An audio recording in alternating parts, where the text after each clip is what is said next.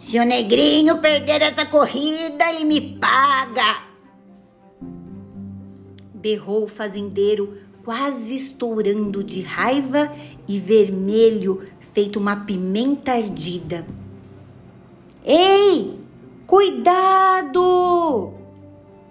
gritou a torcida em couro. O fazendeiro não acreditava naquilo que seus olhos viam. O cavalo baio escorregara e o seu adversário chegou em primeiro lugar.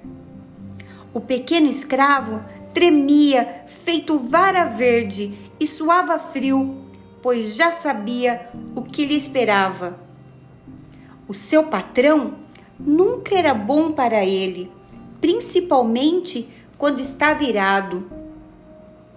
Ao chegar em casa, cheio de rancor e vingança, o fazendeiro mandou que amarrassem o negrinho pelos pulsos a uma árvore e surrassem com chicote.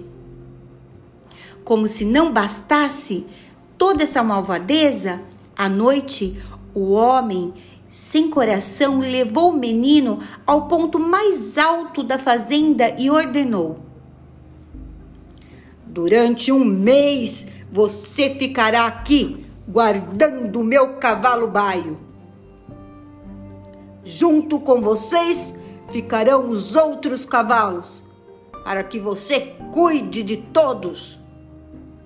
E durante a noite, segure firmemente o baio pela corda, pois se acontecer alguma coisa com ele, você será o único responsável.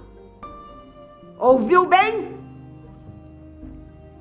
E assim, dia após dia, lá ficou o negrinho a chorar enquanto os animais descansavam no pasto. Porém, um dia, vencido pela fome e pelo sono, o menino adormeceu sobre a grama onde passeavam os guaxains. Inocentemente, os bichinhos roeram a corda que prendiam o cavalo ao menino. Vendo-se livre, o baio fugiu, levando junto os outros cavalos, sem que o pobre menino pudesse fazer nada. Agora só restava uma saída. Passar a noite procurando os cavalos. Ao seu lado, o negrinho só podia contar com duas coisas: com a proteção da sua madrinha, Nossa Senhora, e com um toquinho de vela que por onde passava pingava gotas de cera. E cada gota que caía acendia uma luz. Logo, tudo ficou claro e assim o menino pôde encontrar os animais fugitivos e levá-los de volta à fazenda. Assim se conta essa história.